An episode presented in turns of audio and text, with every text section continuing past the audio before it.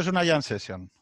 O sea que mm, no tiene ni orden ni concierto. Eh, yo advierto que a mí el tema de política internacional eh, me, Hemos me- hacer una especie de guion con los temas de la paz entre los israelíes y los países del Golfo, eh, China, pues, máxima actualidad, eh, Bielorrusia, pero creo que vamos a rajar de todo así un poco en general y ya está. Eh, Al final, o sea, tú vas a tener que ir girando a medida que te vayamos lanzando pelotas y, y que salga el tema por donde salga. Eh, vale. yo- Ah, Yo abrí una nota que era nota, eh, nota políticas internacionales y conseguí escribir Brexit. Madre mía.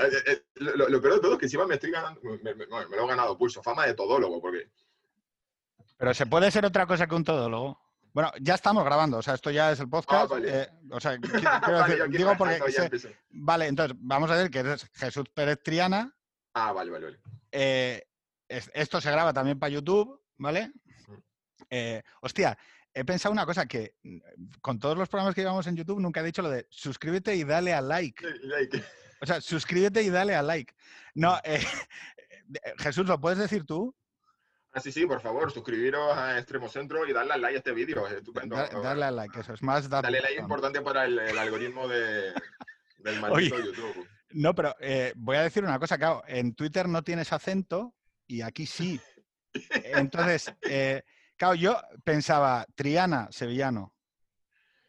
No, no, es una historia muy curiosa. eh, Por lo que he visto, eh, un pariente lejano investigó y se trata de judíos conversos eh, que huyeron del progrom en Sevilla del siglo XIII y se largaron de, de- de Sevilla. De hecho, yo una vez estuve buscando una, una guía telefónica y no, apenas hay trianas en la provincia de Sevilla. Vale, Y, vale, y- vale, y además, eh, cuando el Instituto Nacional de Estadística sacó esa herramienta para mirar dónde está hacer la distribución de tu apellido, resulta que estamos la mayoría concentrados en, en Canarias. Vale.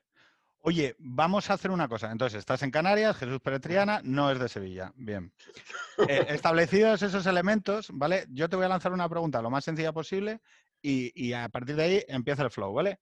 Vale. Eh, mi- eh, desde 1948, la Europa continental lleva em, cubriendo un estado del bienestar amplísimo. Es lo- el- su liderazgo a nivel mundial viene esencialmente de tener pues un equilibrio entre libertades públicas, estado del bienestar, modelo democrático, que en muchos casos se establecía eh, por oposición a la Unión Soviética, era, formaba parte de un elemento estratégico sustancial de la Primera Guerra Fría, el hecho de tener un modelo virtual y ejemplar haciendo frontera eh, con la Unión Soviética, a donde, la, donde, donde había gente que saltaba un muro para ir a otro mundo, ¿vale?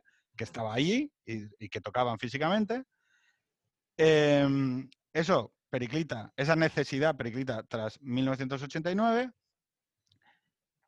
Pero hay que decir que desde 1948 hay una parte de los costes de cada Estado-nación que van asociados a los costes militares, que Europa se ha fumado un peta con ellos desde hace eh, 70 años.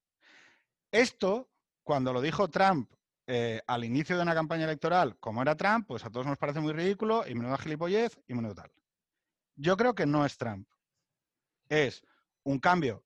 Aquí estoy cuñadeando, ¿eh, Jesús? Mm. Es un cambio esencial en la óptica de Estados Unidos, del poder de hacia dónde se están trasladando eh, las bases norteamericanas, que se van a ir a, eh, se van a, ir a Asia, se van a ir a Oriente Medio, creo que es en Vietnam, o no, no me acuerdo dónde están negociando eh, para meter las, las numerosas bases que están en el Mediterráneo, van a acabar en el tiempo desplazándose hacia, hacia Asia. Eh, y, eh, repito que estoy coñadeando. Mm. Y Europa va a tener que empezar a asumir costes bélicos.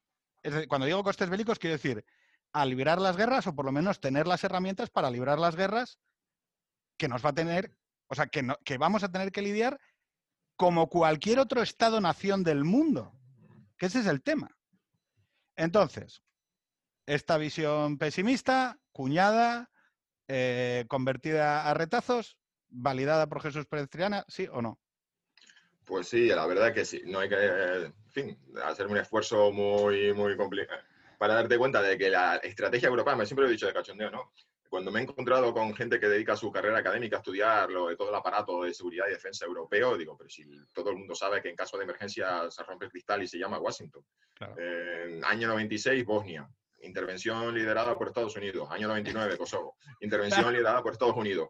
Año 2011, Francia decide que, bueno, es la que da el primer paso diciendo que hay que apoyar al gobierno rebelde de Benghazi y demás, e interviene, bueno, pero los negocios con el Reino Unido se dan cuenta que no, que no salen las cuentas, que tienen que meter en esto a Obama. Y, Obama luego en sus memorias, en, la, en la entrevista a la doctrina Obama que le hace Goldberg en The Atlantic, en el último año, en el último año eh, Obama va pasando por distintas publicaciones y en cada una va haciendo balance. Creo que en, pues, el Wall Street Journal haría una entrevista larguísima sobre economía y en esta dice que, que la guerra de Libia para él fue como, vamos, a regañadientes, como diciendo, qué pesados los europeos que tienen un problema al otro lado del Mediterráneo y me llaman a mí, pero qué necesidad, yo no tengo ganas de estar metiéndome en estos líos. Y ahora mismo la guerra libia es el, por así decirlo, la, yo, lo que yo llamo la primera guerra post-americana. Es que uno mira todo el mapa de actores relevantes en Libia y Estados Unidos no aparece por ahí. Trump es una, es, un es una anomalía, pero es que ahora en este en sí, pero, de competencia... Pero Jesús, que eso está a cuántos kilómetros de Europa. Ah, es que, o sea, es decir, oye tío, ¿vosotros entendéis lo que es eso? Bueno, ojo, una de, las primeras, una de las primeras intervenciones, si no la primera intervención de los Estados Unidos fuera del territorio continental de América es en Trípoli. Derna. Eh, eh, bueno, sí, eh, Trípoli y Derna, sí sí, bueno, que está en el, el, himno de los marines, de la, por eso sale de las orillas de... Los marines dice desde las salas de Moctezuma hasta la de Trípoli. Pero voy a ser un poco, ya sabes que yo me, me, desparramo, ¿no? Pero, eh, y me expongo más, pero eh, voy a decirlo, o sea, yo tengo a la élite europea del Colegio de Bruselas, las americanas azul marino, las camisetas, las camisas azul palo y los pantalones kaki, hablándome del problema de los plásticos en Asia, y las pajitas que van en los ríos y, acaban en el, en el, trópico, los plásticos. Y yo lo que pienso es, oye, ¿cómo cojones vamos a proteger esto a los demás? Que es, oye, esto está cambiando y además, que, que intento explicar, es que aunque sea Biden o Biden, va a ser lo mismo. Porque lo que implica es que, o sea, el papel que cumplía Europa en la Guerra Fría, en la primera, no lo cumple en la segunda. O sea, nosotros, ¿qué papel cumplimos con China? Eh, y claro, veo, eh, no, Telefónica el 5G a China y tal. Y yo pienso, oye, pero esto, quiero decir, ¿no hay una parte del debate a nivel de dialéctica de intereses y papel en el mundo que por lo menos en España no se da? Hay una cosa curiosa que yo creo que fue en el 2015, creé, yo tengo el blog guerraspostmoderna.com Ahí me explayo, lo escribo de forma muy periódica. Luego creé, en el 2015 creé la página de Facebook y ahí me, era como todo lo que es demasiado largo para Twitter, pero demasiado corto para el, para el blog, y era hacer comentarios. Y entonces, por ejemplo, era un formato muy cómodo para comentar noticias. Y una de las cosas que me he dado cuenta es que siempre me digo a mí mismo, no tengo, o sea, no puedo estar a todo. Yo quiero leer de todo, me da, en fin, eh, el tiempo no me da, pero bueno.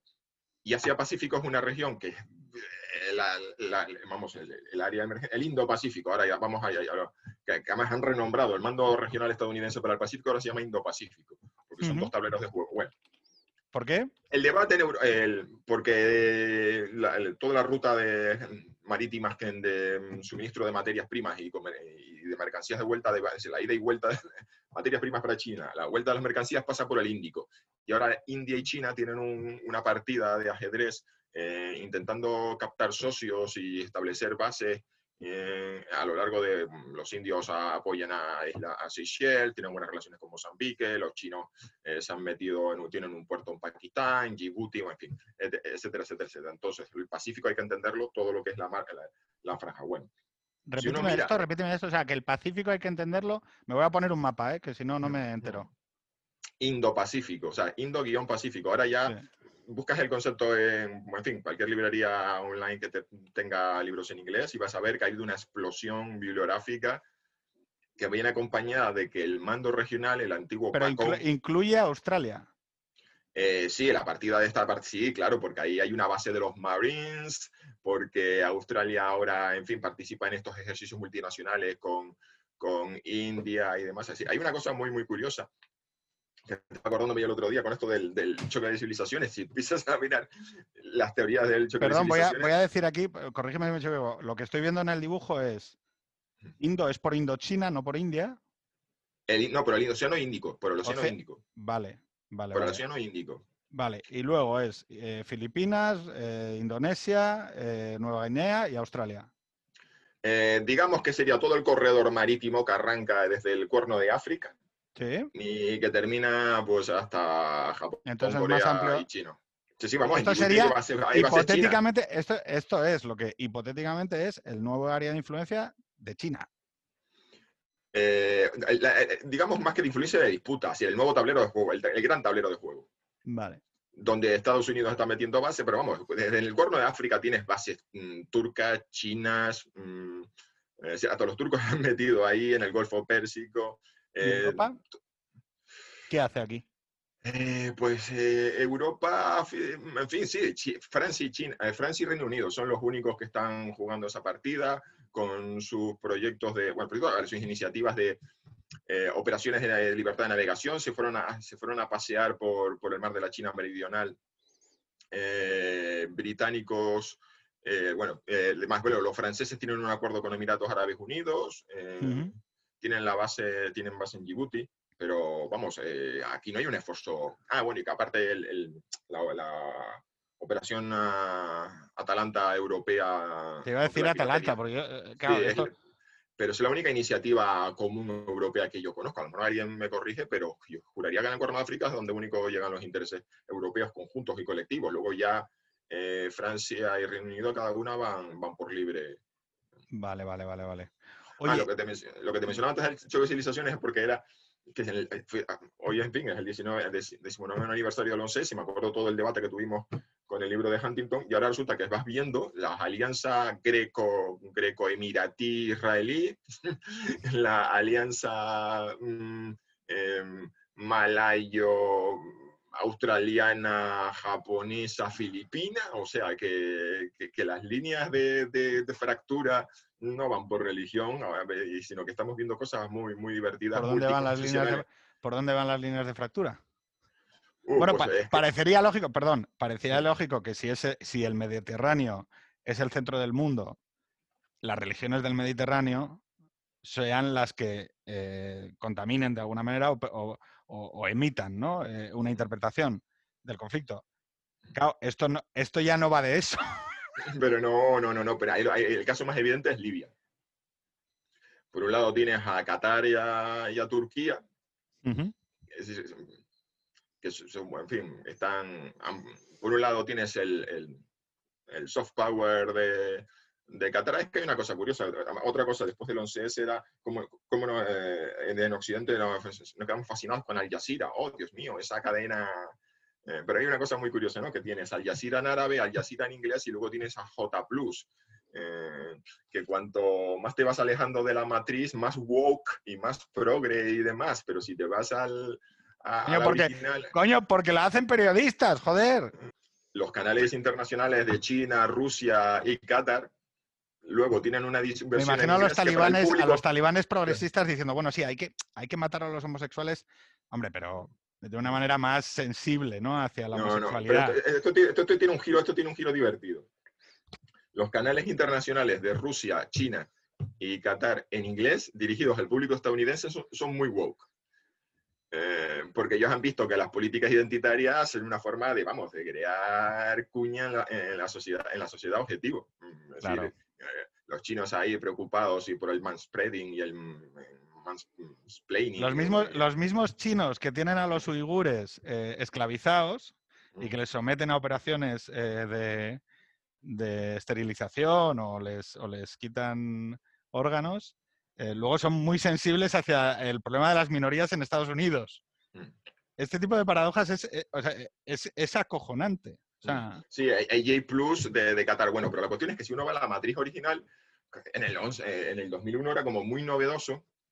Las ideas que le dan la voz a disidentes y ya le dan y permiten el debate. En el, 11, en el 2001 aquello nos resultaba muy, muy divertido y muy, bueno, al menos como muy a celebrar, oh Dios mío, debate. Y es una cadena que se ha hecho famosa en el mundo árabe musulmán porque hay pues toda clase, los disidentes que en sus países son perseguidos, allí tienen una, un altavoz. La cuestión es que eh, a lo tonto, lo que Qatar estaba promoviendo ha sido el, el, la rama, sobre la rama del, del Islam político de los hermanos musulmanes, que es vamos a decir, revolucionaria y anti-establishment.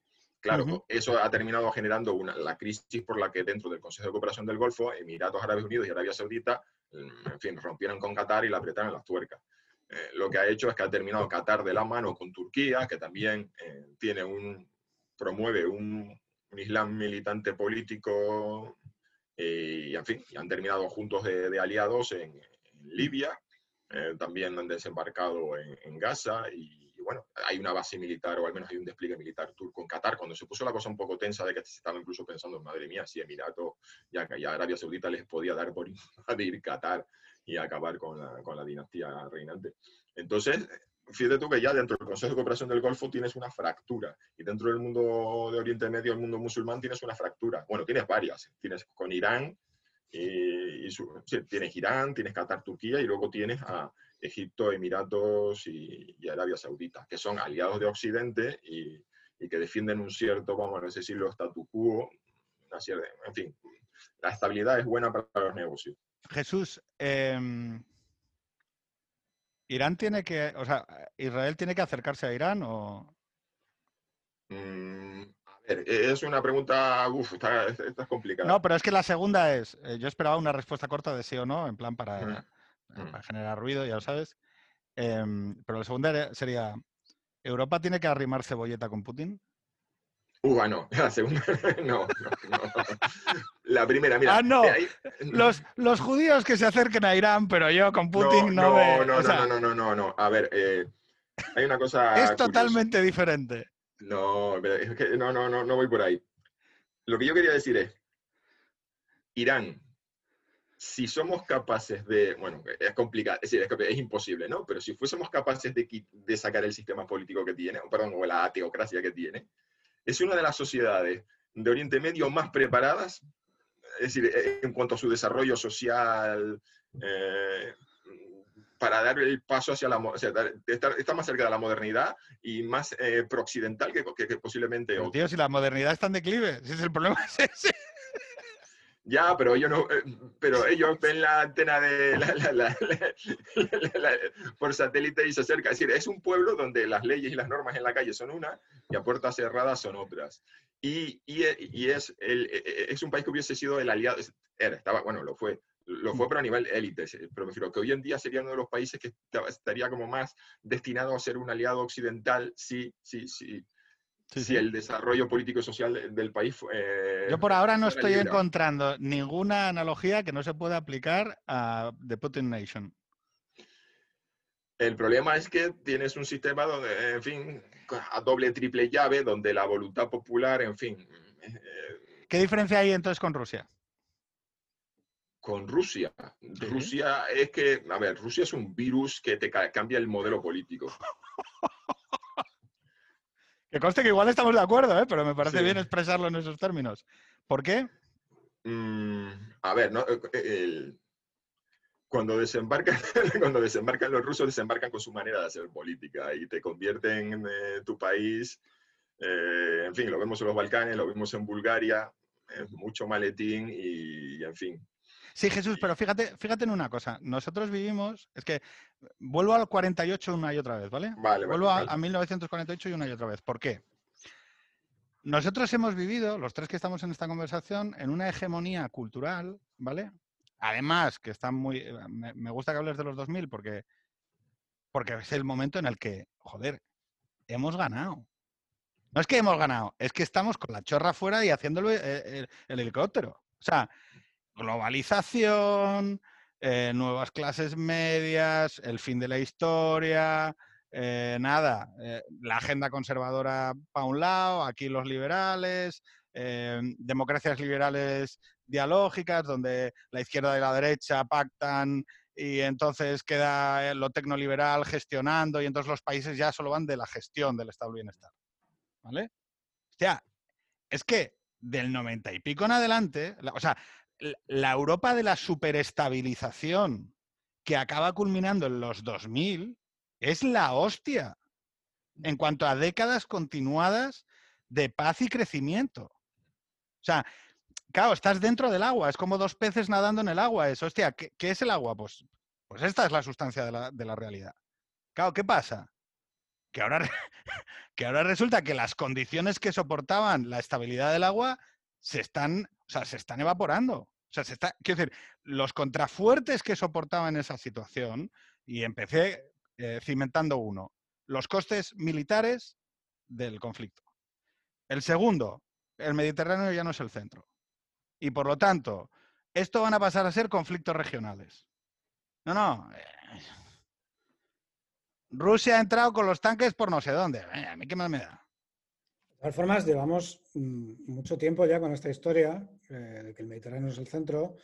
Eh, el Reino Unido y Francia, mm, desde la aventura de Suez, que es de una cosa que hace casi 70 años, eh, queda patente que no tienen ninguna capacidad de actuación por sí mismos en, en la esfera internacional. La gran guerra y la, la gran quiebra de la mentalidad americana se produce ya en Asia, que es Vietnam, pero parece que nunca acaba de llegar ese momento en el cual, eh, o sea, parece que no nos dejan morirnos en paz, ¿no? Los europeos. Parece que siempre hay algún momento, ya sea en las guerras de Yugoslavia, ya sea en las intervenciones de Rusia, eh, o sea, no acabamos de ser tampoco el, el cadáver exquisito ese que ya dice, oye, pues mira, ya aquí ya se acabó y tal. O sea, nunca parece que llegue el momento en el que dices, oye, de, de verdad el, el calor se corta en otro lado. ¿no? Vale, pero yo, yo solo por dar una, una última nota de otra columna que se difumina. Cuando tú tienes que ejemplificar liderazgo a nivel global, claro, si tú tienes de los 20 primeros países que más riqueza generan, eh, ya lo hemos repetido más veces, ¿no? ¿Cuál es la tripleta de, las democracias liberales occidentales? Derechos y libertades públicas, democracia liberal y, ojo, creación de riqueza y bienestar para sus ciudadanos. ¿Vale? Entonces, claro, hostia, eh, Carl Lewis, ahí, primero de la tabla, primero, segundo, tercero, esto va, va, va, va. Pero resulta que en el siglo XXI eso ya cambia. Y entonces, incluso dentro de las propias, sociedades occidentales, vamos a empezar a tener gente que va a decir, oye, los sistemas autoritarios generan más riquezas para sus sociedades. Y a mí lo de los derechos y libertades públicas, pues ¿qué quieres que te diga? Yo mis datos a Google y a, y a tomar bien. Y esto de la democracia liberal, el pacto dialógico y tal, pues joder, líderes fuertes y, y que me lo arreglen. Sobre todo si nos vamos a ver abocados a, a movimientos más conflictivos, quiero decir, a más tensiones y no a menos. Ya no está la superestabilización por lo menos apareciendo. Entonces, Jorge, tú dices, no, no acabamos de, mo- de morir. Hombre, no, no acabamos de morir. Pero claro, como el Imperio Romano. ¿Cuántos años, eh, historiador, cuántos sí, años claro. tardó en de- antes de aparecer el Imperio Romano? Sí, sí. Sí, había un humorista argentino, eh, de Enrique de Pinti, que tenía un, monólogo era que cómo se fue la Argentina a la mierda. Y él decía que de a, a poco, es decir, poco a poco. Es decir, que nunca, que no es una decadencia de que te levantas por la mañana y se, se acabó. Es que son, son pequeños pasos. Además, eso lo vi yo con el, en el caso estadounidense. 2013, el ataque de Gota en, en un barrio oriental, de Damasco Oriental, las armas químicas, Estados Unidos, Estados Unidos no, no, a pesar de que Obama había dicho de que el uso de armas químicas Sí, sí. supondrá un cambio de la ecuación y Estados Unidos no Explícalo todo, nada. porque igual la gente no lo entiende. Pero Vale, explica. sí, Sí, esto, eh, el presidente Obama había declarado que el uso de armas químicas en la guerra de Siria iba, eh, era una línea, línea roja a partir de la cual él tendría que cambiar la ecuación. Más no, no decía que hacía, o sea, lo decía en un lenguaje suficientemente ambiguo, pero todo el mundo entendía a lo que se refería, ¿no? Que tendría que cambiar su ecuación. Eso quería decir que, que, que- que iba a intervenir. El régimen sirio hace un ataque con armas químicas eh, en, un, en un barrio de, de Dama- del oeste del este de Damasco, del culto oriental, y, y- Estados Unidos, eh, en vez de intervenir como lo hizo pues 96 en Bosnia, 99 en Kosovo y metiéndose donde haya que, met- haya que meterse, y mostró ahí una paciencia, vamos, no, voy voy a consultarlo, voy a someterlo a votación. Eh, Por aquí. Eh, y no fue- eh, fue, fue- es decir, lo, lo vamos a negociar con... Y entonces, estando en Londres, eh, eh, no me acuerdo quién fue el momento, quién era el secretario de Estado en aquel momento, que le dijeron, ¿y si los rusos, si los rusos plantean una alternativa sobre la Kerry? puede, puede ser que, él dijo algo así que si los rusos plantean una alternativa y no sé qué, usted la aceptaría y, Kerry improvisando en una rueda de prensa dijo, eh, yo creo que sí, creo que sí. Y ahí surgió la iniciativa rusa de que el, régimen entregase las armas químicas que fueron eh, destruidas en un buque factoría estadounidense en el Mediterráneo y España aportó una corbeta para escoltarlo. Entonces, tienes que en el año 2013 Estados Unidos, por primera vez, yo creo que desde el fin de la Guerra Fría, eh, duda y, se muestra mm, dudoso, dubitativo y eso. Y entonces pasan dos cosas en el año 2014 muy graciosas. Una es, China acelera, multiplica las obras en los islotes del mar de la China Meridional. Es que si uno busca encontrar titulares de como explosión de obras o aumento, y dos, Rusia eh, invade Ucrania. Menos de un año después de que Estados Unidos se muestra dubitativo en Siria. Y ahí ya pues tienes el, el, primer, el primer caso, o sea, ya tienes un paso. Ahora mismo vemos la guerra en Libia en la que Estados Unidos no pinta nada y ahí es una guerra en la que intervienen Francia, Italia, Turquía, Qatar, Egipto, Emiratos Árabes Unidos, Rusia y no sé si me estoy dejando, no me estoy dejando a alguien más por ahí. Tienes a todos estos actores y Estados Unidos. Tienes la crisis de, entre Grecia y Turquía, dos países de la OTAN que eh, hace 10, 15, 20 años, pues está claro que se había no resuelto, pero sí habríamos tenido al presidente de Estados Unidos levantando el teléfono, poniéndose al habla con los dirigentes de Grecia y Turquía diciendo, pero, ¿qué estáis haciendo? Es decir, estamos en un mundo en el que cuando pasa algo, eh, antes todos sabíamos, a todos nos quedamos el titular del, del, país el, el, 12 de septiembre, ¿no? El mundo impaciente esperando la respuesta de Estados Unidos, ¿no? Ah, pasaba cualquier cosa y estábamos todos impacientes esperando las respuestas de Estados Unidos. Estamos en un mundo donde Estados Unidos ya no es el 112 al que llamar para que medie o para que intervenga. En cambio, se multiplican las noticias de los intereses turcos en el centro de África, los chinos en el centro de África, eh, India movimiento. Y entonces lo que tú decías es una, una cosa que además que llevo dándole vueltas, mm, ante el atractivo que puedan parecer otros modelos políticos o los... Porque yo, eh, la, idea que, que, yo tuve claro desde cuando establecí el concepto de nueva Guerra Fría en el 2014, pero para centrarme con el desafío de Europa y Rusia, es que el eje izquierda-derecha era inútil. Eh, la cosa es que eso en el 2014 yo planteo el tema de la nueva Guerra Fría, el desafío de Rusia-Occidente, y la parte geopolítica eh, resulta evidente, a todo el mundo le parece claro, ¿no? Ucrania y demás. Pero lo que la gente más me discute es la parte ideológica.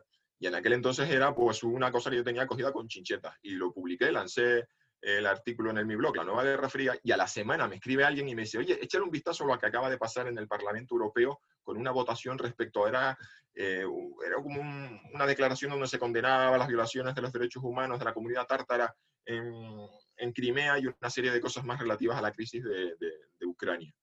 Y salía el bloque, decir, eh, quién había votado a favor y quién había votado en contra. Y, y cuando miras quién lo ha votado en contra, pues te encuentras a al partido de Mélenchon, a Podemos, al Sinn Féin, al, al Partido Comunista Turco, eh, griego, a Amanecer Dorado, a Die los antiguos comunistas de la Europa, de la República Democrática Alemana, Alternativus Deutschland, y, te aparece que tienes en el espectro ideológico, tienes a, los partidos de centro, a, los socialdemócratas liberales y, y demócratas cristianos votando a favor, y tienes a comunistas e izquierdas mm, ecologistas varias y a las ultraderechas xenófobas euroescépticas votando en bloque a favor de los intereses de Putin. Y luego empiezas a repasar, eh, eh, en fin, que, encuentras en el caso de Alemania, Die que los antiguos comunistas de la RDA, mm, eh, votando todo lo que tenga que ver con, con Rusia, exactamente lo mismo que el Alternative für Deutschland y el National, Partei Deutschland, el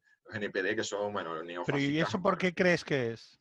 Pues porque el eje izquierda-derecha ya no nos es útil aquí y tenemos que meterle otro eje, hacer un eje... Eh, ¿Pero de qué tipo?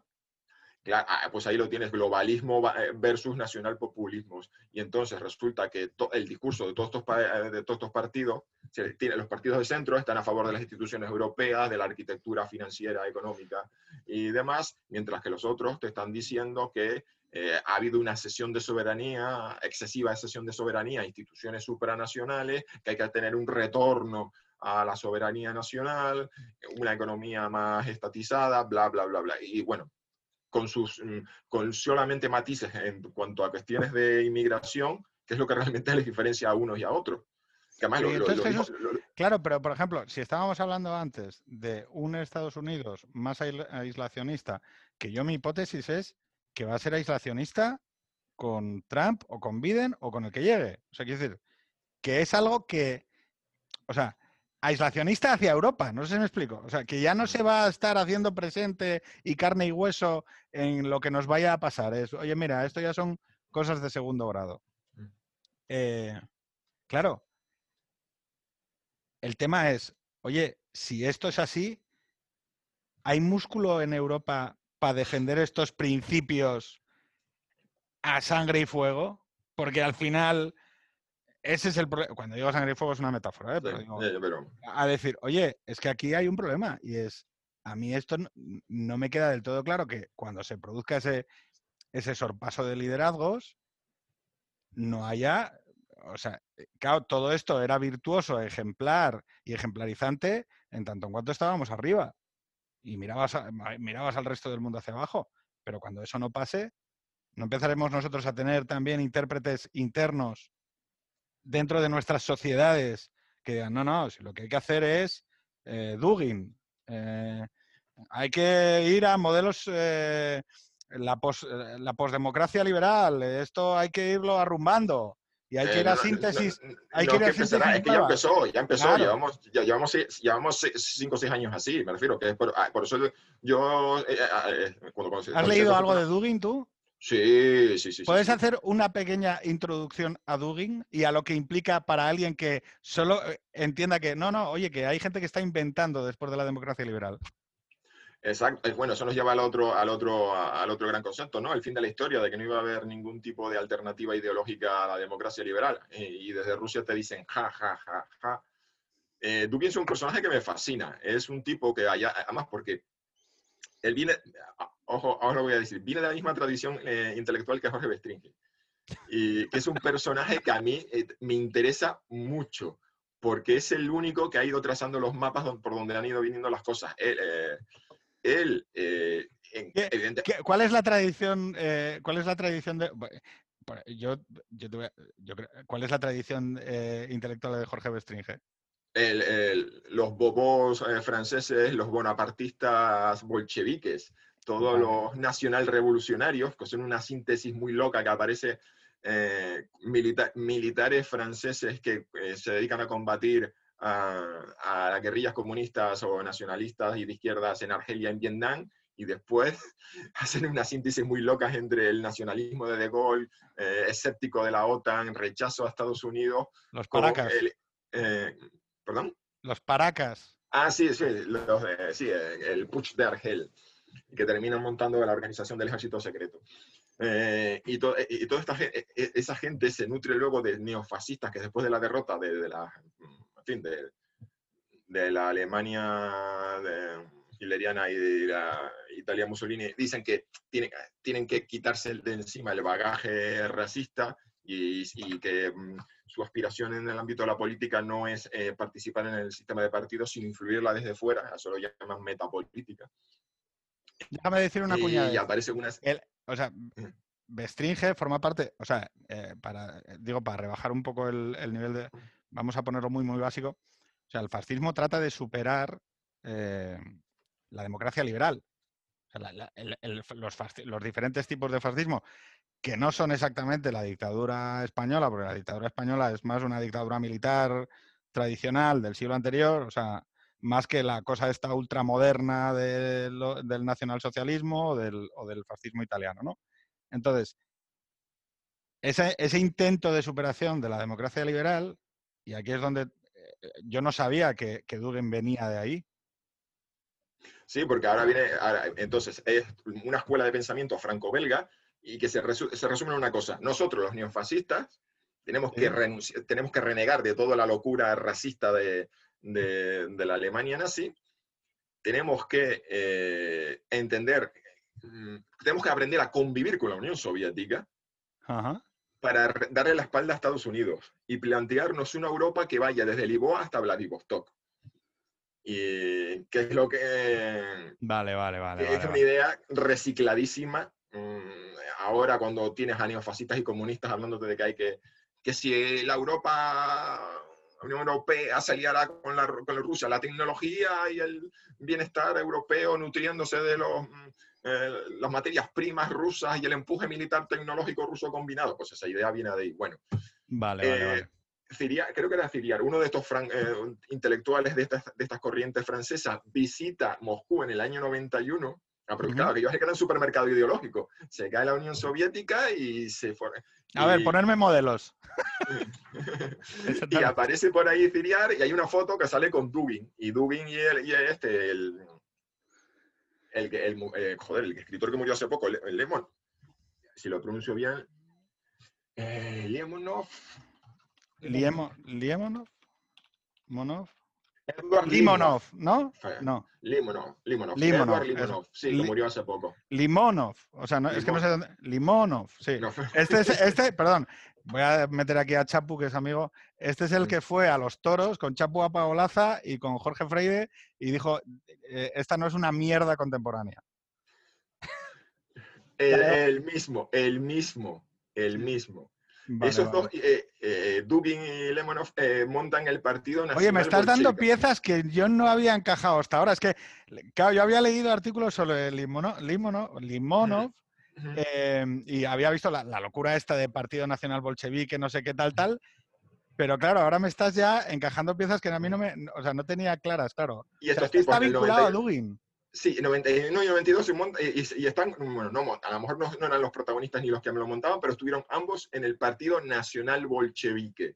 Que es una cosa, es la, una, una, la fusión, como los nazis comunistas de los Simpsons, pues existen. Y si uno miras el logotipo y la estética, es, es muy loca, es una fusión, es un mashup eh, nazi comunista. Y entonces... Un eh, beso eh, a los indoarios que nos estén escuchando, que el New York Times o el Washington Post, no sé quién, ha dicho que los, eh, que los españoles de Iberia, los hispanos de Iberia son non-white.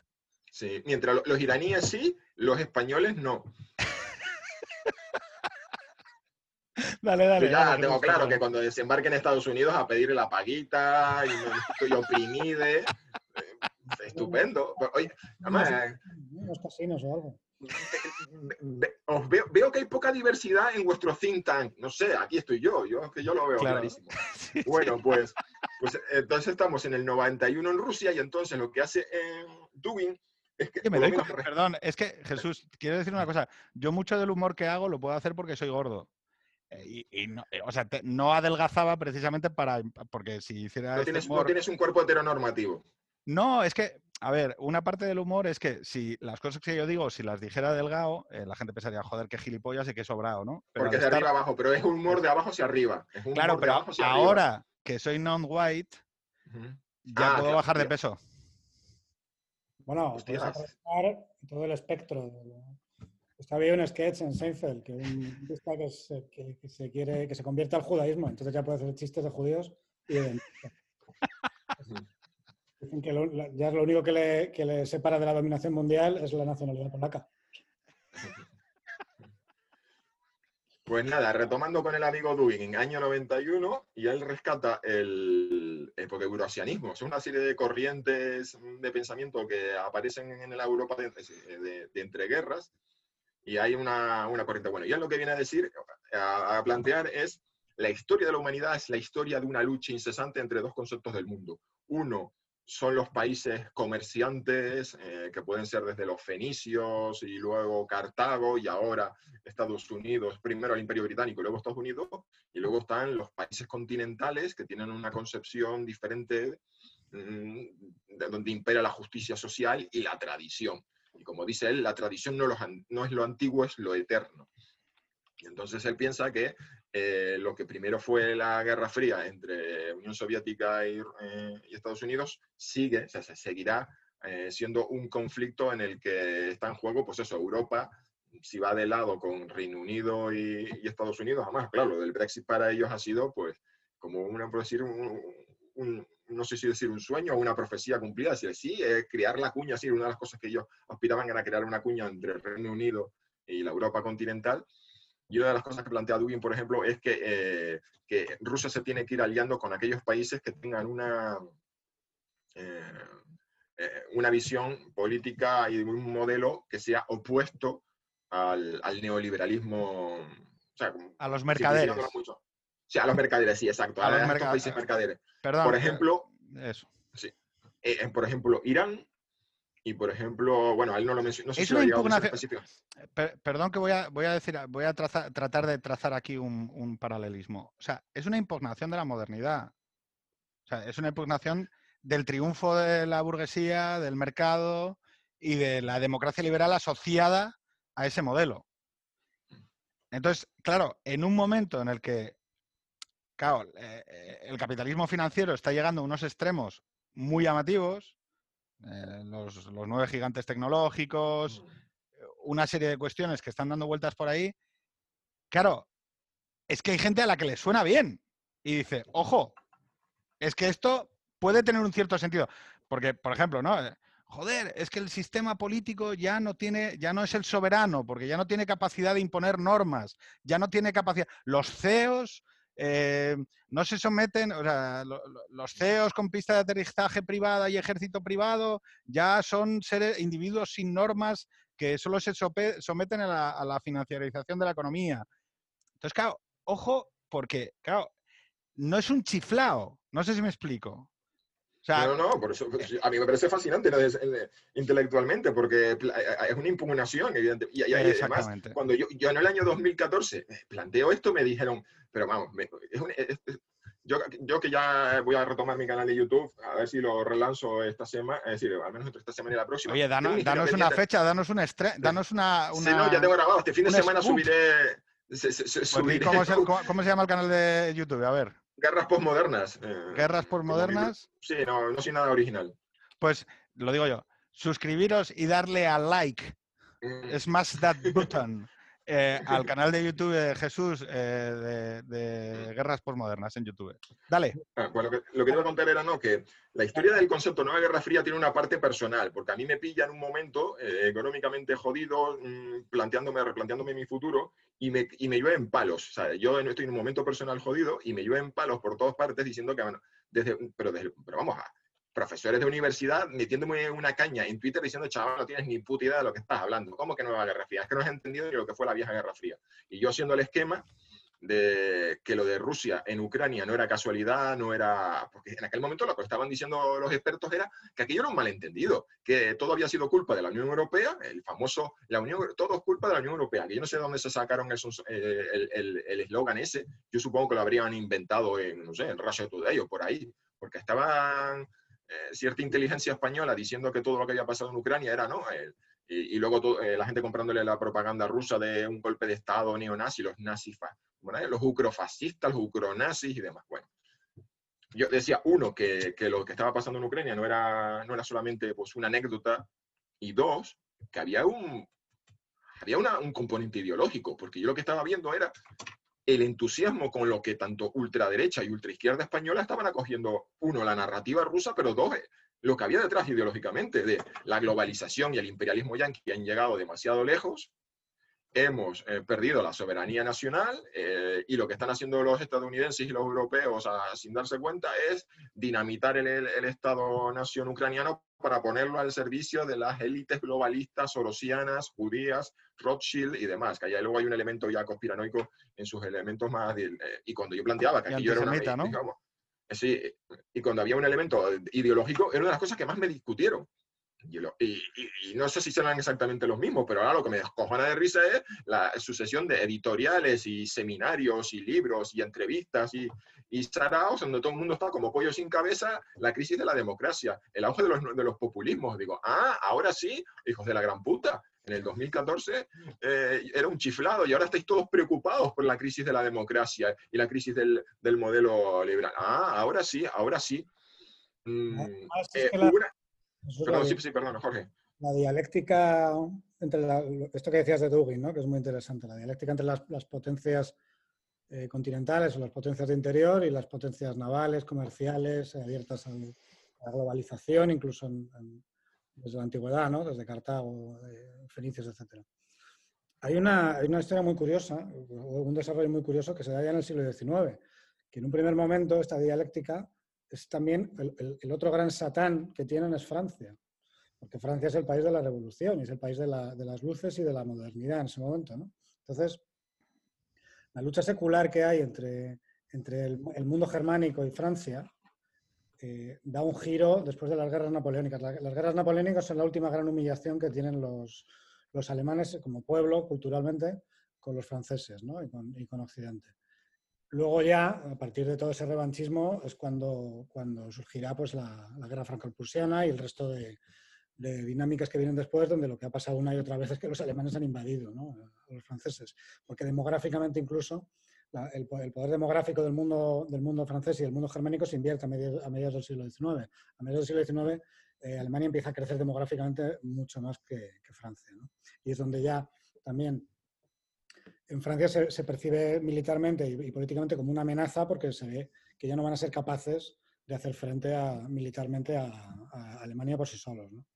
Entonces, eh, en el nacionalismo y en el protonacionalismo alemán está ya esa dinámica de la desconfianza y en Alemania además es muy curioso porque es un país que está, por así decirlo, partido por la mitad, es decir, lo, que parece un accidente histórico, que es la división de Alemania en dos mitades, en realidad no es un accidente histórico, es un accidente histórico tal como sucede.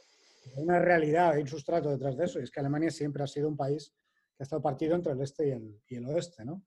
Siempre ha, ha participado un poco de las, dos, de las dos corrientes. Es un país que se industrializa en la segunda ola de industrialización y es muy exitosa su industrialización, es una gran potencia de la industria química, es una gran pot- potencia de la industria eléctrica, pero a la vez sí que tiene, sigue teniendo un sustrato, no, es una potencia occidental al estilo nunca como es, como es Inglaterra o como es eh, Francia o como es Estados Unidos.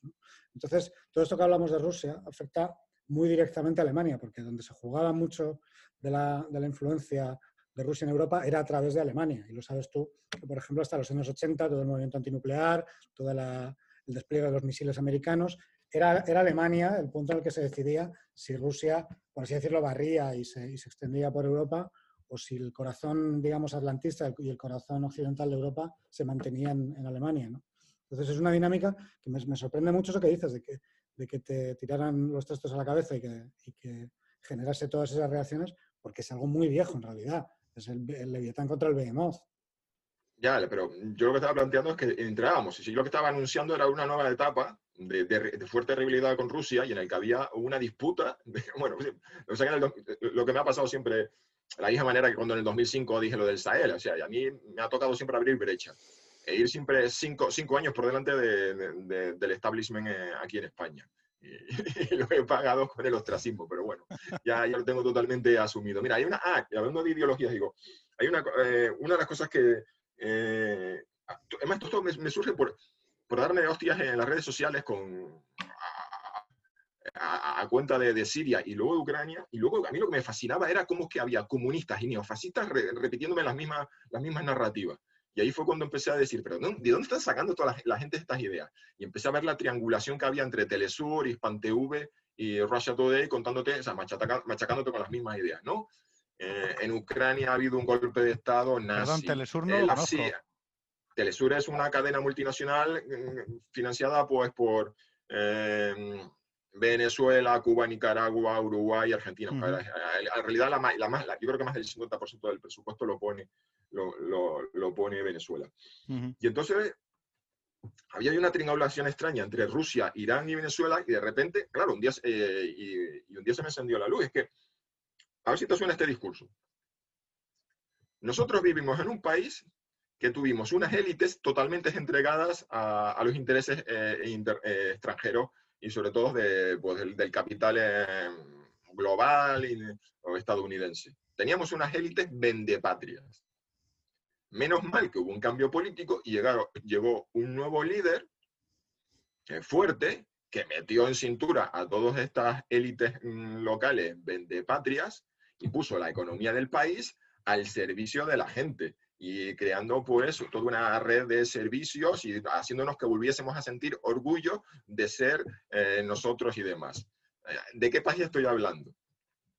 Bueno, de, varios, pero bueno, desde Estados Unidos a Podemos, al... Bueno, a ver, es que te vuelvo a... Es que Claro, pero te estoy de 2014-2015, entonces resulta el nacionalpopulismo ruso te habla de, de las élites vendepatrias que asolaron el país en los años 90, al servicio de la, malvendieron la riqueza nacional, pero aquí vino nuestro líder fuerte que nacionalizó los recursos nacionales y nos ha hecho volver a sentir orgullosos de ruso. Los iraníes tienen también un discurso de que la revolución iraní acabó con las élites vendepatrias, el Shah exiliado, y tienen, un, y, tienen, y siempre eh, los, los oprimidos, por así decirlo, mal y corriendo, pero tienen un concepto que es el de, los descamisados de Vita. Y tienes el discurso del chavismo y tienes el discurso del kirchnerismo en Argentina. Ya. Claro, pero a ver, y, entonces todo, se, ha, dicho, hay una, hay una fracción de verdad, en, lo que les lleva a la, a la conclusión final. ¿eh? La democracia es irrelevante, pero yo lo que me refiero es que hay unas afinidades ideológicas y es un discurso contrario al, al modelo mm, de democracia liberal eh, conectado con la economía global, bla, bla, bla. Y ahí es lo que yo digo, que aquí hay un desafío ideológico y es lo que me hace pensar, digo, aquí hay una guerra fría en el sentido no solamente de, de tablero de juego geopolítico, sino que aquí hay detrás un desafío ideológico. Y eso fue lo que no me vieron, o sea, lo, que no me, lo que no me creyeron o no, no, lo quisieron ver en el 2014. Y ahora está absolutamente asumido. Y ahora la gran pregunta es, vale, pues si el gran oponente de Rusia, el otro polo es Estados Unidos, Trump, ¿cómo lo identificamos? Porque... Eh, da la sensación de que, digo, no sé qué mierda tienen los rusos con... Tú planteas que, que, las medidas que, ha llevado Trump eh, se dan, es, parte de una dinámica natural en el que Europa importa menos, pero yo digo, no sé qué mierda tienen, es que qué expediente, que, como dicen ellos, compromat, qué mierda tienen los rusos de, de, Trump, pero ha tomado medidas que para cualquiera diría... Eh, que es, un, que es un submarino ruso en la Casa Blanca. Jorge, ¿querías decir? otra cosa de lo que decía Jesús, ¿no? De toda esta gente que en apariencia de manera espontánea se ponía a defender a, al Assad o a, Putin en redes en, estos años. Pero claro, también veías eso, que los argumentos siempre eran los mismos, que la gente además que estaba muy encendida con el tema, ¿no? Pero al fin y al cabo dices, joder, ¿a ti qué más te da eh, todos estos temas, ¿no? O sea, ¿cómo, ¿cómo llegas a un momento de implicación personal de estar todo el día en Twitter o en redes sociales machacando con este tema, ¿no? Y te das cuenta que sí, que es que a través de ciertos canales se ponen mensajes en circulación y, de, ciertas redes son, son el de identificación ideológica y son y dan muchísima matraca, ¿no? Un poco también, volviendo al tema de, de los 80, como en un momento determinado el, el, movimiento antinuclear, ¿no? O las marchas a Torrejón y estas cosas. Hombre, la, Libia de Muammar el Gaddafi estuvo repartiendo eh, dinero entre colectivos y partidos eh, en España, sobre todo en Andalucía. Aquí hay una cosa curiosa. Eh, porque siempre he estado, yo, digo, no sé si algún día, no sé, caerá un muro de Berlín, huirá alguien con información. Digo, a mí me gustaría saber cuántos pagos ha habido hacia España, desde determinados países. Porque, pero no ya por, ese interés siempre de, ajá, mercenarios, como es, es, ¿no? En un tono despectivo de, ah, quiero ver cuánta gente está cobrando. No, no, yo no quiero saber cuánta gente ha estado cobrando. Yo quiero saber cuánta gente lo ha hecho gratis. Porque el día que tengamos la lista de los que han cobrado, me voy a descojonar pensando, vaya, pues todos estos lo han hecho gratis. Eh, Frente Europeo de Solidaridad con Siria, cosas así. En España hemos tenido eh, colectivos eh, de solidaridad con Siria. Bueno, y tienes a estos los de Casa Pau, eh, sí, Casa Pound. Casa Pound, sí, ¿no? de Italia, que están muy con que su réplica en España es una web social de Madrid. sí, que es un nombre de un, un poeta estadounidense eh, que simpatizó con el, con, el, con el fascismo. Y tienes Hogar Social de Madrid. Hogar Social de Madrid, cuya líder ha salido en el canal Hispan TV, el canal iraní, como analista internacional, algo así, ¿no? Eh, y tienes a otro que fue candidato de democracia nacional a las, elecciones europeas, invitado por las autoridades iraníes, porque es un libro suyo sobre la guerra Irán-Irán, que fue la agresión sionista contra, la teoría de este hombre es que la guerra de Irak contra Irán, contra Irán es una conspiración sionista, bueno, pues el libro se lo tradujeron al farsi y lo invitaron, y además lo, invitaron a varios eventos sucesivos a, Teherán, o sea que ha habido... Eh, miembros de la ultraderecha antisemita española eh, paseándose por, eh, por la televisión iraní, siendo invitados a Arao, y luego tienes ahí a... Pero luego lo, interesante es ver eh, a, los, mm, a la tropa de infantería que en las redes sociales que, que no... Pero voy a... pero fijaros, es que eh, eh, antes poníamos un pilar, o sea, esto del, Es que además coincide bastante con un poco las cuestiones que estamos comentando de Dugin y demás, es, joder, em, el desplazamiento del sitio, pero luego también es verdad que muchos de estos movimientos que tú estás eh, asignando de a partir de 2013, 2014, 2015, 2016, vienen de una quiebra de confianza brutal que es la crisis de 2008. O sea, a ver, eh, es verdad que, joder, una parte de la, de la intuición que tiene una parte, eh, una parte de la intuición que construyen eh, bastantes personas sobre esto es, joder, no, es que las élites ven de patrias, no es que, bueno, joder, es que aquí hubo unas élites que se pegaron un castañazo de cojones y que una parte de la financiarización de la economía hace que haya gente moviendo, moviendo capitales, moviendo negocios y tomando decisiones muy desvinculadas del territorio.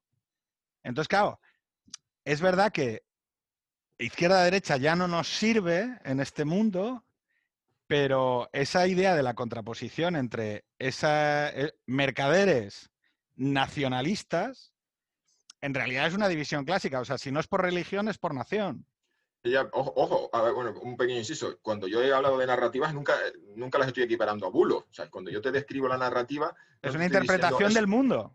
Sí, no te estoy diciendo es un cuento o es una mentira o no está sustentado en nada real. No, yo simplemente te estoy contando lo que, eh, lo que ellos cuentan. Y ahora tú me diciendo, ojo, pero que detrás hay un, hay un capital global, un global desbocado, una pérdida de soberanía, una ciudadanía que se siente impotente. Sí, sí, no, no, no. Yo, yo en ningún momento he dicho que, no, estoy hablando de bulo, hay que ver el bulo en el que sustenta. Los bulos son, por ejemplo, yo sí señalo un bulo cuando te hablo de, eh, no, es que el ataque con armas químicas del 2013, el 8 de agosto del 2013, fue un accidente como un bulo que puso en circulación un medio pro-iraní, ¿vale? O el, eh, otro bulo, mm, es que el Estado Islámico surgió por... Vale, vale, esos son bulos y son forma parte, y son aparatos de propaganda. Pero cuando estamos hablando de una visión del mundo, claro, evidentemente apela a una ciudadanía que en el... Pues alguien se acuerda, fue Sarkozy el que dijo que había que cambiar, había que cambiar el capitalismo. Claro, es que eh, yo lo que sí que creo es que nos estamos moviendo todos y, todo, cuando digo todos, digo todo, a una reinterpretación de un cierto comunitarismo donde eh, esta idea del individuo y demás, que, que, el sujeto hidropónico, y entonces eh, da igual y la globalización y demás está siendo impugnada por la vía de los hechos y que entonces lo que hay ahora es una interpretación alternativa para el mundo. Y hay una interpretación alternativa a la globalización. Y entonces, la globalización en, cuanto a técnica va a seguir existiendo, los canales de comunicación, eh, las vías, el transporte y demás, en cuanto a técnica, va a seguir existiendo, pero igual no existe como concepto unitario de lo que, del telos, de lo que debe ser el mundo. No sé si me explico. Mm, esta fue una idea que, quise introducir hace un rato y creo que al final empecé no que era el rollo de la idea de, de la misma manera que, que se construyó un cierto modelo europeo en el que se tiene que, se, tiene que transformar Europa mm, para que la Unión Soviética no sea atractiva, y por eso eh, eh, Pablo Iglesias lamenta la caída de la Unión Soviética, porque después del 91 nunca nada volvió a ser igual. Quizás después del 2008, no, el 2008 vemos que, no, que a pesar de las declaraciones de Sarkozy no hubo ningún intento de enmienda, pero quizás después del coronavirus eh, algo va a tener, es decir, si, si como tú planteabas, si, va, si el, el sistema no es capaz de, generar prosperidad, los otros pilares de democracia liberal y de, y de, ciertos valores pues se van a ver cuestionados como diciendo, yo me voy con los otros, con los chinos, que tienen videovigilancia 24/7 cuando salgo a la calle, pero por lo menos eh, no tengo, en fin, no tengo que... Eh, por lo menos tienen la vacuna del coronavirus y, no sé, y, sus coches eléctricos funcionan, no sé, algo así, ¿no? y no tienen apagones cada... Resultadismo. Sí, exacto. Pues entonces a lo mejor, a lo mejor, y eso es una cosa interesante, vamos a ver, eh, quiero ver, quiero pensar que aquí, de aquí a 10 años, vamos a empezar a ver en Europa eh, eh, incluso, bueno, y no, sé, y no sé si también en Estados Unidos, con, con la rama más, mm, ¿cómo diríamos? Más radical del, Partido Demócrata diciendo, señores, pero en fin, ¿qué, ¿qué, pasa con la gente aplastada por, por los préstamos del sistema educativo? ¿Qué pasa con la sanidad pública? ¿Qué pasa con, a lo mejor, a lo mejor vamos a ver hacia, vamos hacia un mundo en el que en los próximos 10 años la amenaza de, la, no sé cómo llamarlo, la cibertiranía china, eh, resulta, es decir, ante el atractivo del resultado, como lo llamas, resultadismo chino, vamos a tener que introducir aquí algún cambio para mm, mejorar el bienestar de la gente, porque lo que estamos viendo son fenómenos que son el resultado del, malestar en la globalización, de chalecos amarillos, por ejemplo. Oye, Jorge. Eh, porque signo de lo que voy a decir es que todavía no hemos hablado del tema. Eh, Pedro se ha referido en un par de ocasiones al 48. En el 48 pasa una cosa. durante gran parte del siglo XX y, el principio del XXI ha sido uno de los grandes hechos relevantes de la política internacional, que es Israel. Eh, y el conflicto de Israel con la población palestina desplazada, luego ocupada, etc. Y nosotros hemos crecido en un mundo en el cual se nos decía, se nos repetía constantemente que ese era uno de los problemas eh, irresolubles y, graves o, el problema más importante eh, geopolítico que había en el mundo. Y se decía, o sea, que la frase hecha, ¿no? Mientras no se resuelva esto, no se puede resolver un montón de cosas. Y ahora resulta que, un poco así, eh, de tapadillo, pues no se ha resuelto porque, porque como todos los problemas pues no se resuelven, pero van pasando cosas y resulta que pues para mucha gente que parecía que era un tema muy importante y un tema de creencias, pues parece que han decidido dejar de fingir que es un tema tan importante. Entonces están, por la vía de los hechos, normalizando una cierta situación, en la cual seguramente los grandes perjudicados son los palestinos, pero, pero bueno, que también podría abrir la puerta a alguna normalización económica y algún tipo de convivencia. Eh, ¿Cómo lo ves tú? Porque, o sea, mi, mi sensación fundamental es eso. Aquí la gente ha dejado de fingir. Mm, sobre todo los, países árabes, han fingido en la medida en que les interesaba geopolíticamente o, efectos internos. Esto era un tema que les preocupaba muchísimo, que la población palestina les preocupaba un montón, no, les preocupaba casi nada y por una serie de motivos, han decidido muchos dejar de fingirlo. Yo recuerdo un artículo de Vargas Llosa en El País que comenzaba diciendo que el conflicto palestino-israelí era uno de esos que podía provocar una guerra mundial y que era uno de los elementos más, eh, más desestabilizador del mundo. Y es como, madre mía. Eh, el problema palestino solo le importa a dos perfiles de personas, a los propios palestinos y a los occidentales de clase media alta universitarios woke. Fuera de eso, mm, bueno, ni, los propios iraníes. El régimen iraní ha utilizado el, conflicto palestino como una excusa para ah, la, presencia de la entidad sionista y demás, para apoyar a Hezbollah y demás, pero es una excusa. Al, iraní medio, o sea, el iraní por medio, por ejemplo, no, eh, eh, no olvida que, que, Arafat era, en fin, aliado, socio o, tenía buenas relaciones con Saddam Hussein. Y que, eh, es decir, ya más que la gangue, como digamos, la sangría de recursos que está sufriendo Irán, que, que, se ve afectada por los por los embargos internacionales, se van en mantener guerras y guerritas por ahí. Por eso decía antes lo de que la población iraní era quizás una de las que estaba más mentalmente preparada para abrazar eh, una modernidad a la, occidental. Bueno, pero yendo al, medio del asunto. Eh, el, conflicto palestino-israelí era como una especie, eh, como me lo explico, fue la excusa, la gran excusa para mantener determinados modelos políticos. No, teniendo en cuenta que esta grave, ¿cómo es? grave intromisión, grave amenaza de, de, la entidad sionista aquí al lado, nosotros aquí, de frontera para acá, tenemos que seguir mm, siendo fieles al gran líder y mm, soportar este aparato de, de represión política y, privarnos de, pluralidad política porque, en fin, estamos en un estado permanente de guerra. O sea, ha sido una excusa. Y, y la cuestión es que el reordenamiento geopolítico de Oriente Medio precisamente después de la retirada de Estados Unidos, porque lo que está provocando es que esto es como la, la ley de, en fin, de los fluidos, eh, cuando que, huyen siempre del vacío. Estados Unidos desde el 2013 se huye y es cuando vemos que Irán empieza a mover ficha eh, en más sitios, en Yemen, por ejemplo, y vemos como Emiratos Árabes Unidos empieza a mover ficha en Yemen, en Libia, y empiezas a ver a Qatar y a Turquía moviendo ficha. Está todo el mundo moviendo ficha porque ya no está el gran árbitro mirando y pitando falta.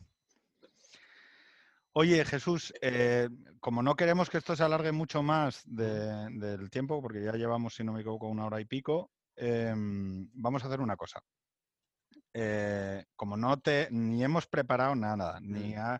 es un tema que yo, o sea, diré una cosa. En general, la gente que habla de política, perdón, di. Tú me has dicho, me aburre mucho. Me aburre mucho. A mí el tema de la política exterior me aburre de cojones.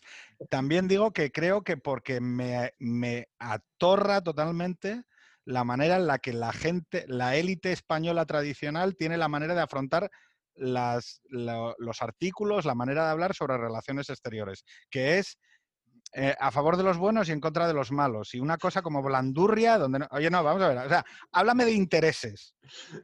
Joder, háblame de intereses, lo acabas, de describir perfectamente. Es como si, no, el reciclaje, yo es que estoy a favor del reciclaje y de, y de ser buena gente, y entonces, tío, háblame de Repsol, háblame de gasoductos, háblame de si hay que mandar a la Legión, y entonces me resultará comprensible. Pero claro, eh, leer hojas parroquiales de misa diciéndote que hay que ser buenos en la esfera internacional es como decir, oye, tío, que no tengo 10 años. O sea, que no tengo 10 años. Es pero constantemente, ¿eh? o sea, no hay, claro, luego, la, las cosas se mueven por lo que se mueven. es que me, ha hecho mucha gracia porque es que tengo muy metido en la cabeza la reacción española al acuerdo de Emiratos y de Israel. Yo llevo, eh, a ver, ¿por dónde lo tengo? Por, ah, por aquí, puede ser. Sí. Tengo aquí como dos cuadernos llenos de anotaciones sobre geopolítica. Eh, para uno de mis, como siempre, mis proyectos fallidos de, de libro, que yo siempre estoy eh, planificando libros más que escribiéndolo. Eh, y tenía uno que era la nueva geopolítica del Gran Oriente Medio y cómo se estaba cambiando todo el escenario y, cómo, de todo esto que tiene que ver con la salida de Estados Unidos y Qatar, Turquía y no sé qué. Y de repente aparece el acuerdo de Emiratos, que, a ver, que esto es como, como lo dijo Enrique Zimmerman, que fue el corresponsal de Antena 3 en, en, Dice, esto es como dos amantes que por fin ya pueden verse a la luz. O sea, todo el mundo sabía que estos estaban en la cama. O sea, eran una parejita que se veía escondida, con risita, y ahora por fin ya, ya no nos tenemos, ya, ya, ya, o sea, ya me divorcié de mi mujer y ya por fin puedo estar contigo y puedo pasear contigo de la mano, ¿no? Eh, es evidente. Y cuando aparece el conflicto, me, leo la, la, reacción de los analistas españoles y todos, no, porque el plan de paz y la paz con los palestinos. Esto es muy malo para la paz con los palestinos. Y yo dije, no, pero, pero, pero, pero, pero, ¿qué nos estáis enterando? O sea, no os queréis enterar de nada. O sea, Estamos hablando de un acuerdo en, un panorama del gran mapa, del, del, gran Oriente Medio, de un montón de cambios, y estos te vienen con ser buenos, ay, la hoja parroquial, como lo llamas tú. además, parecen que escriben artículos para que les aplaudan por lo buenos que son. Literal. A favor de los derechos humanos, de, de los derechos de las mujeres y el reciclaje. Vale, bravo, muy bien. Mira, dime, mira, eh, Repsol tiene un yacimiento de petróleo en el norte de Europa que tiene que pasar un gasoducto y entonces la Legión va a ir a mandar allí eh, cuatro helicópteros. Vale, yo, me, yo ese artículo... me lo... que te limpias el culo con ellos, porque al mes a quién le importa lo que tú hayas dicho a favor del reciclaje, los derechos de la mujer y de los derechos humanos en general. Es que solo, no solo, solo saben hacer eso, entre otras cosas, porque es el reflejo de que es un país que España es un país que no pelea por nada. O sea, no tenemos, una, tenemos una inteligencia que no hace ese tipo de análisis porque no vamos ficha nunca. Vale, pues entonces, esto era la última pregunta que te quería hacer y que te sirva también para tocar, como es un tema que pivota alrededor de España, cualquier tema que quieras comentar. ¿Vale? O sea, yo te lanzo esta pregunta y tú ya la llevas por donde te salgan los huevos. Vale. Em, oye, nosotros tenemos al otro lado del estrecho una serie de territorios. Una serie de enclaves. Bien. ¿Podría pasar que en los próximos 10 o 15 años volvamos a vivir... Jesús está en uno. ¿Cómo? ¿Perdón? Jesús está en uno de ellos. Claro, sí. Claro, ¿eh? ¿Eh? Enti- ¿Entiendes qué diferente se vive la política en Zamora, Valladolid y en Canarias? Ay, ¿por qué estás tú siempre defendiendo la Armada y que en la... Claro, Claro, porque... eh, no, no, bien, claro. Y entonces ahora, Jesús, te lanzo la pregunta, es, oye, ¿podemos vivir dentro de los próximos 10 o 15 años un incidente parecido a Perejil, pero esta vez sin Estados Unidos de policía y con un ejército que no hemos hablado de él, pero que está como está? Y, oye, ¿y por qué tendríamos que defenderlo? Jesús, dale. El problema, eh, eh, esto entronca con el, con el comentario anterior. Eh, España parece, bueno, en fin, es una larga tradición de dejar hacer, de no pintar nada, de todo lo que tenga que ver con repartir tortas, siempre nos ponemos en segundo plano. 96, 99, 2003, hacia España, sí, incluso cuando va, siempre hace un papel secundario en el 2011, siempre que ha habido una eh, participación, una intervención internacional de la Unión Europea o la OTAN, España siempre se apunta, dice que sí, porque en fin y al cabo, pa- para eso vienen los fondos de cohesión y los de los no sé qué. O sea, si ponemos la mano para el dinero, luego tenemos que contribuir en estas cosas, siempre nos ponemos en segundo plano, siempre ah, con lo mínimo imprescindible, y hemos acostumbrado a la opinión pública de que nunca pasa nada. Y ahí, yo no sé si es un, es un círculo vicioso. Unos gobernantes que tienen miedo de, de hacer más allá del- de lo que se espera de unas Fuerzas Armadas orientadas a la ayuda humanitaria, a la cooperación militar y estas cosas, porque este tipo de misiones internacionales se convirtió en la forma de lavar la imagen y reconciliar a la opinión pública española con sus Fuerzas Armadas de los 90 con el tema de los Balcanes, pero el problema es que han quedado atrapadas en esa, en esa imagen. Y yo no sabría, no sabría decir en qué momento, en qué Una, momento una se pequeña coda, Jesús.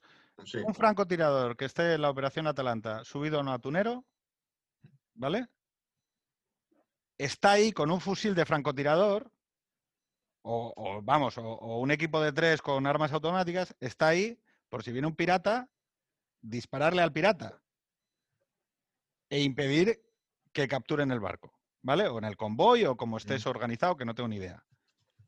Pero el ejército es para eso.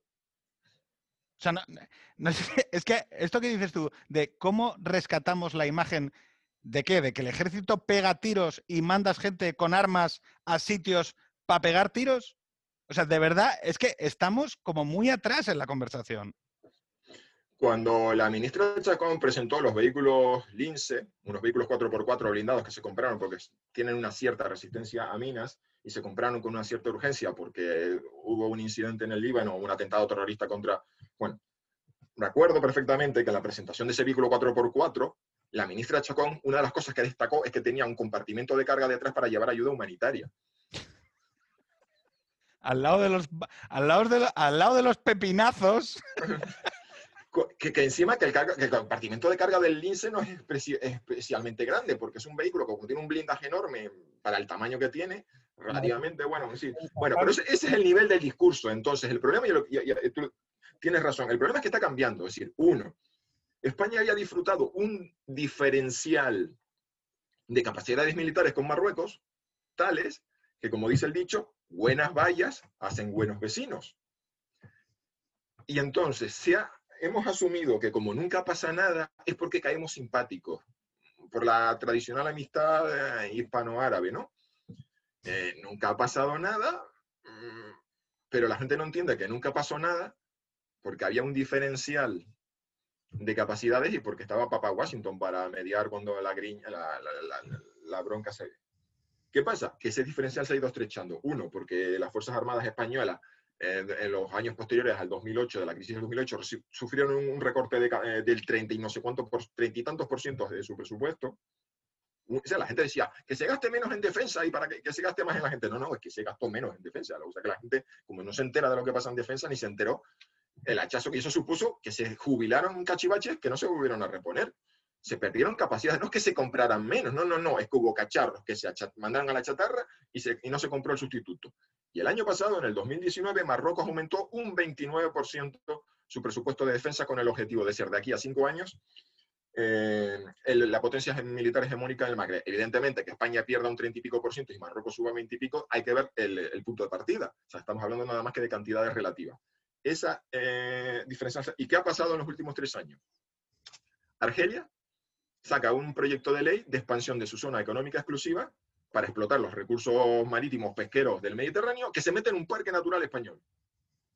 O sea, tú miras un parque natural español donde tú, vas a tirar una caña de pescar y te aparece el Servicio Marítimo de la Guardia Civil a ponerte una multa porque estás en un espacio protegido natural y resulta que por ahí pasa una raya argelina que dice, no, no, esto es nuestro, aquí nosotros vamos a explotar los recursos marítimos. Eh, y tienes a Marruecos que tras tres cuartos lo mismo, saca una ley para ya declarar mm, más allá de las 12 millas náuticas el Sahara Occidental y demás. Eh, lo normal, lo habitual en en, este tipo de cosas es que cuando hay cuando dos zonas económicas exclusivas se solapan, pues se irá a los tribunales internacionales de la Haya, lo que sea. Pero es absolutamente inimaginable que hace 10 años, cuando España tenía entre corbetas y fragatas 17 y Marruecos tenía una, había una diferencia de 17 a 1, nadie se le ocurría en aquel entonces que a Marruecos se lo, trazando rayas, metiéndose en la zona económica exclusiva española. Y cuando Argelia tenía tres fragatas y España tenía 17, eh, tres cuartos lo mismo. Ahora España tiene 11 y, y Argelia vaya por las 7, 8, yo no sé, he perdido la, o sea, tendría que hacer la, hacerte la cuenta de cuántas tiene. O sea, ha cambiado la cosa. Entonces, el panorama no se trata, sí, como, no se trata tanto de que, ah, vaya, eh, vamos a pasar de 0 a 100, paz, guerra, mm, sino todo lo que viene en medio. Eso, es que es que es eso. Eh. Todo lo que viene en medio. O sea, toda la zona gris en la que en la que tú dices que este islote es mío, vale, yo te mando la fragata, pero es que la fragata está cacharrada, no, tiene repuesto, mm, o los otros tienen submarinos, lo que sea. Bueno, esto ya es un caso. Es decir, no se trata de que nos vamos a dar de torta, sino que cuando el otro ponga los cojones encima de la mesa, pues... Mm, Hay algo. Mm, ajá, y, Porque la manera. creemos una mesa de diálogo, una célula de reflexión conjunta. ¿Para qué pegarnos? Esto, es la gilipollez que hoy ha dicho Tiago en, en Twitter. Tiago Ferrer, periodista del país. Dice, no, es que el diálogo con ETA, el fin de ETA y tal, no sé qué. No, mira, esto no va así. A las bandas terroristas se las muelen a palos, se demuele, se les manda 30 años a la cárcel, se destrozan sus vidas, no porque quieras, sino porque es la única manera de hacerlos parar, se destroza su, su capacidad operativa y cuando están de rodillas pidiendo perdón, entonces, llega alguien, normalmente con un cambio de gobierno, y se pacta un diálogo y no sé qué y tal, y entonces hay una salida y entonces hay una escenificación y tal. Y como tenemos una panda de hippies que quieren escenificar, no, no, que ese es el momento en el que, en el que sucede la paz, no. Mira, la única manera en que vas a tener paz con gobiernos autoritarios con los que haces frontera es teniendo una diferencia de 17 a 1. Porque entonces la paz sucede y entonces nos llevamos bien. Pero la paz no viene porque te lleves bien, ni porque pongas buena cara. Y oye, yo 17 fragatas y luego soft power, llevarse bien, nada de hacer en macarra. El eh, Instituto Cervantes, becas, lo que sea, sí. Todo lo que, y, buenas relaciones con Marruecos y, que, y diálogo y todo lo que quieras. Pero 17 fragatas. Porque si no, o sea, si no, el problema que tienes es que alguno de repente se le ocurre y dice, hostia, va, venga, hoy, este año me la juego, a ver a dónde llego. Es, el fetichismo del diálogo, la idea de que el diálogo sucede porque todos somos, todo el mundo bueno. Y no he entendido que, que, eso es el resultado de.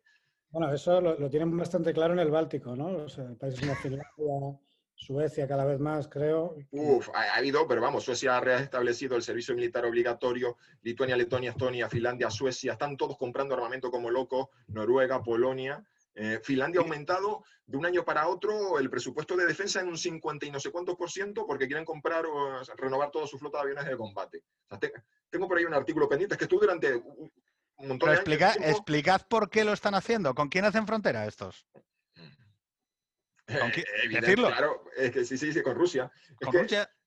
yo tenía, ese, tenía, tenía un pendiente un artículo que se llamaba La nueva Guerra Fría en el Báltico, y entonces he estado recopilando, cada vez que me encuentro una noticia de Lituania, Letonia, Estonia, Finlandia, en Noruega, compra un cachivache nuevo, digo, la, he ido guardando. Tengo ahí una carpeta y si uno mira la lista de todo lo que han comprado todos esos países, eh, en fin. Eh, ah, eh, por cierto, hablando de países que hacen frontera con Rusia, una cosa muy, muy curiosa, esto es una anécdota, aunque supuestamente la pregunta anterior era ya al final. 2017, referéndum de Cataluña. Hubo un periodista, que no me acuerdo quién fue, que se dedicó a recopilar mm, las declaraciones a favor de la unidad de España y del, orden constitucional hechas por las cancillerías o ministerios de asuntos exteriores de todos los países que estaban presentes en Twitter.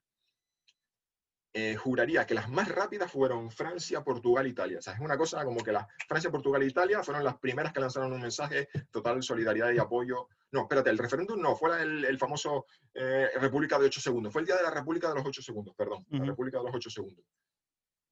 Y a continuación, Finlandia, Noruega, Lituania, Letonia, Estonia, Polonia, Rumanía, Moldavia, eh, Kazajistán.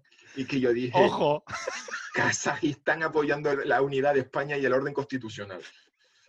Eh, que tú dirás, bueno, vale, que sí, que el rey iba a casar allí y, aparte le comprábamos titanio para Airbus y ellos a cambio nos compraban aviones C-295 que se fabrican en Sevilla. Pero bueno, vale.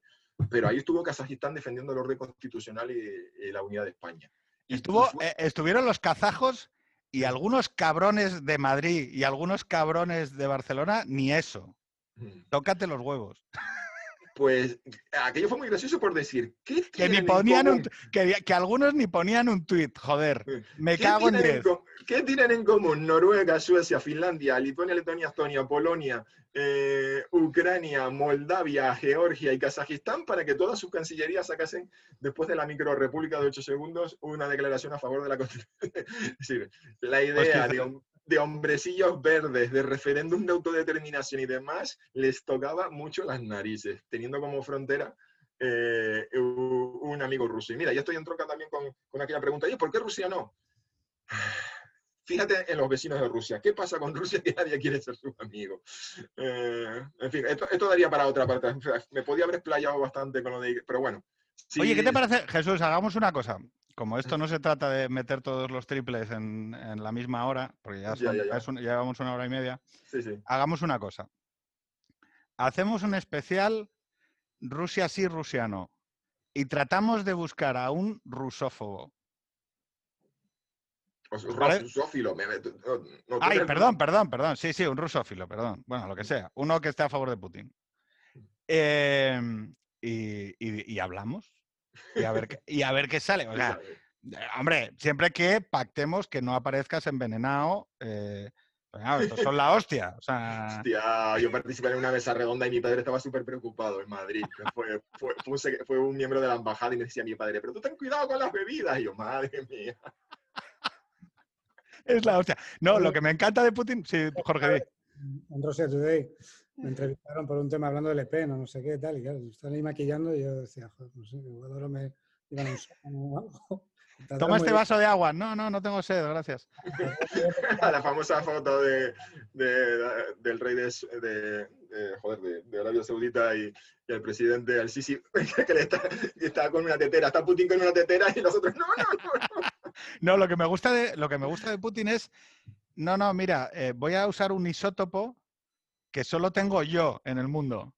¿Sabes? O sea, eh, es como poner en la bala el nombre, ¿sabes? O sea, eh, Porque es eh, evidente, en el caso de Novichok y en el caso de Skripal es, tú tienes a un espía traidor de los míos y, lo, y entonces lo mato de una forma súper dolorosa, que todo el mundo sepa que soy yo, pero que me puedo hacer yo el longis, porque el mensaje no es para Skripal, el mensaje es para todos los espías rusos que están ahora mismo en la Costa del Sol o en Connecticut, allí en un, en, su parcelita diciendo, hostias, el siguiente seré yo. Este va en serio, este va en serio. Llegarán hasta mí, sabrán que mi segunda, sabrán mi nueva personalidad secreta. Bueno, oye, dices que te aburre, a ti te aburre mucho la política internacional, espero no haberte aburrido yo. No, para nada, Jesús, ha sido un verdadero placer y además, no, también te lo digo porque, o sea, era antes lo que te iba a decir, que tú no escribes de esa manera. Tú hablas de intereses, hablas de pepinos, hablas de, de, armamento, de compra de armamento, o sea, hablas de lo que van las relaciones exteriores, cojones. O sea, hablas de, oye, de matar gente, o sea, no porque te guste, no porque saques un placer morboso de eso, sino porque tristemente es de lo que va. Entonces, Pero el mundo es así, el mundo funciona así. el mundo es un mundo duro, no, no va de reciclaje, no va de plásticos en el Índico, no va de tal, va de gasoductos, va de eso, eh, va de eso. Entonces, sí que creo que hablar contigo hace las cosas mucho más entretenidas y no es el coñazo que a mí me dan normalmente estos temas, que estoy hasta el gorro de que si, con el, si en, el Brexit, en el Brexit hay una opción éticamente buena o eh, hay una opción moralmente mala, ¿no? Y no, mira, estos son, eh, esto es esto. Bueno, no te enrollo más. Eh, muchísimas gracias. Quedamos entonces para buscar a ese rusófilo y nos vemos la semana que viene. ¿Vale? Vale, perfecto. Encantado. Chicos. Espero, que el, su- espero que el, que el público se haya... Oye, ¿tienes algún libro? Ah, no, no, perdón, perdón, que siempre tenemos que recomendar un libro. Entonces, recomienda el tuyo, ¿vale? Mm, Y No, el mío, el mío está descatalogado y yo estoy tro- y tengo que empezar pronto a trabajar en otro, pero no, no, no tengo ningún libro que vender ahora mismo. Vale, pues entonces, si no tienes ningún libro que vender, eh, recomiéndale a gente, pues eso, entre los 20, 25, 30 años, aproximadamente hazte ese marco, un libro que consideres que te ha marcado o que te ha- del que has extraído algo. Pues mira, lo tengo aquí. Y es la tercera ola de Toffler. ¿Vale? ¿Y qué es lo que extraes de ahí? Uf, pues el libro tiene el gran mérito de que en 1980 este hombre nos habló de la era de la información y la sociedad de la información, cuando no estaba ni popularizado Internet y demás. Él decía, en el futuro la gente, vamos a hacer un mundo en el que la gente desarrolle contenido multimedia en su propia casa. Y te lo decía este tío y, y hablaba de una experiencia de televisión comunitaria que había en un, un sitio perdido de Estados Unidos. O sea, el tío, y que además creó el concepto prosumidor eh, que ahora se habla de prosumer como una cámara. o sea, esta cámara es para los prosumers, o sea, es para un aficionado avanzado. O sea, es un libro que él habla. La tercera ola viene porque la primera fue la gran revolución neolítica de la agricultura, la segunda ola fue la de industria y la tercera ola eh, fue, pues, eh, la sociedad de la información. Además, lo llama ola porque, fíjate, yo creo que ni aquí todavía estábamos con lo de la post- sociedad postindustrial.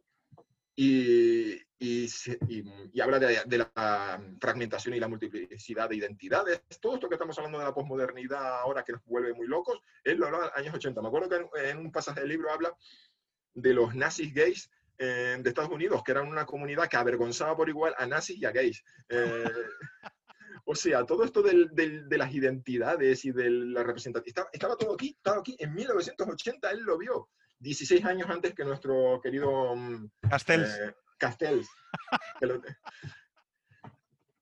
Sí, entonces- Castells, siempre, siempre el primero en la cola, ¿eh? Eh, eh, y entonces la gracia de esto es que el libro es genial. A mí me marcó mucho. Hombre, la verdad que ahora para un millennial que lo lea, pues para que se va a descojonar de risa porque diga, ay, mira, pero si aquí están los influencers. No los llama así, pero él lo ve, o sea, él lo ve perfectamente. La, la familia, las instituciones, la empresa, los medios de comunicación, lo anticipa todo. Lo que pasa es que él, claro, no, en aquel entonces las tecnologías que habían no, no, no, no- no estaban. Entonces, pero claro, pero cuando tú lo lees ahora, dices, ahí va, pero si está hablando de los influencers. Eh, Qué pues maravilla. aquí, en el año 80. Pues mira, ha sido un impronto. Otro, otro día ya, ya me lo pensaré. Y la próxima vez que hablemos yo tendré algún libro del momento que pueda decir, mira, esto acaba de salir hace poquito. perfecto. Eh, Oye, pues eh, Jesús, eh, muchísimas gracias. Jorge, ¿algo, algo que añadir o te quedas en posición silente? Estoy encantado de que venga Jesús y nos cuente. Yo creo que ya ha, ha tardado mucho en venir, es que no le habíamos invitado, ¿verdad? Bueno, bueno, pero oye, ya- ya, para mí ha sido un placer hablar con Aparca Chiquis, el gran intelectual del momento. La, la niñofobia. Oye, mira, te lanzo un concepto. Porque Dale, aquí hay dale, un dale. libro, La niñofobia. Sí, claro. La Childless Nation. O sea, es. eh, yo voy a. eh, Lo, lo voy a escribir, a ver si, si hablo con. Con Mañero y le mando un artículo que se llama Rencor Social, que, que trata de esto. Y como tema de los críos y demás, te das cuenta como se, que se está produciendo una nueva divisoria social. La gente con críos y la gente. La gente con críos la gente, y no la gente que no tiene críos, sino la gente que le parece mal que haya críos. No el concreto de críos, pero todo lo que esté asociado alrededor. Y claro, es la hostia. O sea, es la hostia. Chicos, Pues nada un placer. Nos vemos, ¿vale? Abrazo. Adiós.